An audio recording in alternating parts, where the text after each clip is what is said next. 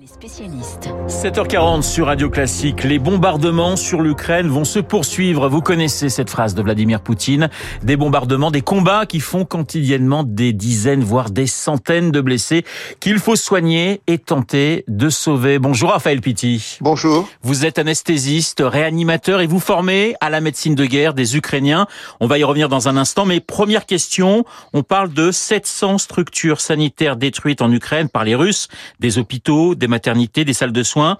Ce sont clairement des objectifs des Russes ben, oui, je pense que on peut on peut tirer toutes les leçons, si vous voulez, de ce qui s'est passé en, Syrie durant toutes ces dizaines d'années et depuis l'intervention russe en particulier, où le, les hôpitaux étaient directement ciblés et en permanence. Les Syriens avaient ouvert des structures hospitalières dans les caves ou même dans les mines. Eh bien, ils étaient systématiquement bombardés et ils utilisaient des bombes à, à fragmentation. Et donc, ça a été systématique. Je veux dire, le but étant de terroriser les populations, de les faire partir, de faire en sorte de baisser leur capacité de résistance. Et en Ukraine, c'est pareil. Les coupures d'eau, vous les voyez apparaître. Les coupures d'électricité, vous le voyez apparaître. Et donc, tout ce qui est lieu de vie, en tous les cas, euh, les Russes vont s'employer à le faire et, euh, ils vont s'activer pour le faire. D'autant plus que euh, l'hiver est là et ça aggrave au même temps la situation pour les populations. Alors, vous avez formé des, des, soignants sur différents théâtres de guerre, vous vous occupez des Ukrainiens. Ce sont d'excellents médecins. Quelles sont finalement leurs demandes? Écoutez, nous avons bien entendu discuté avec nos collègues ukrainiens. Il y avait la, améliorer la prise en charge des victimes et surtout au moment de, des afflux massifs et le tri. Et donc, c'est euh, l'utilisation de l'échographe. Il existe maintenant des échographes ultra portables, vraiment très très petits, 90 grammes, si vous voulez, 12 centimètres à peu près. Et donc, ça permet de faire un bilan lésionnel très très rapidement. C'est ce qu'on appelle la fast échographie. Nous les formons à la fast échographie et nous distribuons aussi dans les hôpitaux qui n'en ont pas euh, ces échographes.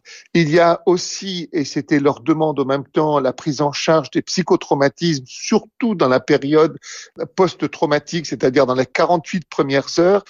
Avons formé 17 psychiatres et psychologues. Il y a une demande vraiment très pressante à la prise en charge des blessés chimiques parce qu'ils ont peur d'une contre-offensive russe qui pourrait utiliser, mais ça, je leur fais confiance parce que en Syrie, là aussi, ils n'ont pas hésité à utiliser le chimique, et donc ils utiliseront le chimique, bien évidemment. Et il y a aussi pour les chirurgiens civils la chirurgie de guerre, c'est-à-dire ce qu'on appelle le damage control chirurgical, le contrôle des dommages. Mais alors concrètement, comment se fait cette aide? Par visioconférence? Est-ce que vous vous rendez sur place? Je crois que vous avez un centre en, en Ukraine, à l'ouest du pays.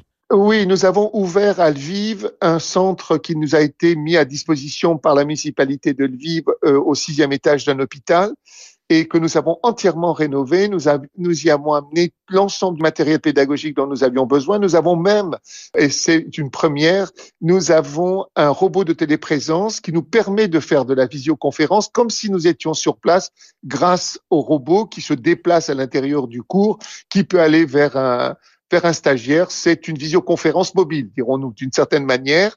Et même lorsqu'il y avait des alertes et que les stagiaires étaient obligés de descendre dans la cave, nous avions mis en place un dispositif technique qui nous permettait de continuer les cours même lorsqu'ils étaient dans les abris. Ça veut dire qu'un spécialiste français intervient pour chaque problématique en quelque sorte? Absolument une référence. Mais surtout, ce qui est important, c'est de former des formateurs ukrainiens. Nous avons commencé une formation à Kharkiv. Il est fort possible que dans les prochaines semaines, nous ouvrions un centre de formation pour être proche de cette ligne de front, soit à Kharkiv, soit à Dnipro. Raphaël Pitti, euh, la médecine de guerre, c'est terrible à dire, mais c'est aussi, et vous le dites, hein, une médecine de tri. Oui, c'est surtout une médecine de tri. Bien sûr, c'est extrêmement difficile de faire des choix qui sont dépendants à la fois de la situation, qui sont dépendants au même temps euh, de l'état dans lequel se trouve votre propre structure. Est-ce que vous êtes en situation dégradée ou pas? Et donc, euh, on voit que c'est une pratique à géométrie variable. Si malheureusement vous n'avez aucune possibilité d'évacuation, que vous êtes limité dans vos moyens chirurgicaux, dans vos moyens de réanimation, etc., bien évidemment que certain nombre de victimes qui auraient pu être prises en charge sont malheureusement accompagnées euh, jusqu'à leur fin. Et ça, c'est vraiment euh, quelque chose d'extrêmement difficile sur le plan éthique pour des médecins qui se veulent d'une certaine manière les garants de la vie. Une dernière question, comment peut-on vous aider? Est-ce que vous avez besoin justement d'une aide financière? Est-ce que vous, fait, vous faites un appel à, à d'autres médecins? Comment peut-on concrètement vous aider? Écoutez, les besoins, nous voulons absolument doter les médecins ukrainiens de ces échographes. Un échographe, c'est 4000 euros. Et donc, nous voulons les doter tous pour qu'ils aient dans leur poche et, qu'ils puissent le sortir comme un stéthoscope et faire leur bilan lésionnel qui permet d'affiner justement le triage. Et donc, ça affine et ça permet de mieux serrer des blessés qui ont besoin d'une chirurgie d'urgence de ceux qui peuvent attendre. Et si vraiment les auditeurs peuvent nous écouter, un échographe, c'est 4000 euros. Et pour aider Raphaël Pitié et ses équipes, un site mead.fr, mead, M-E-H-A-D, mead pour Medical Earth Development. Merci Raphaël Pitié d'avoir été euh, ce matin dans Les Spécialistes. Dans un instant, votre journal imprévisible avec Marc Bourreau. Marc qui s'intéresse aux Russes. Victor Boot échange trafiquants d'armes et marchands de mort contre basketteuses américaines. 7h46 sur Radio Classique.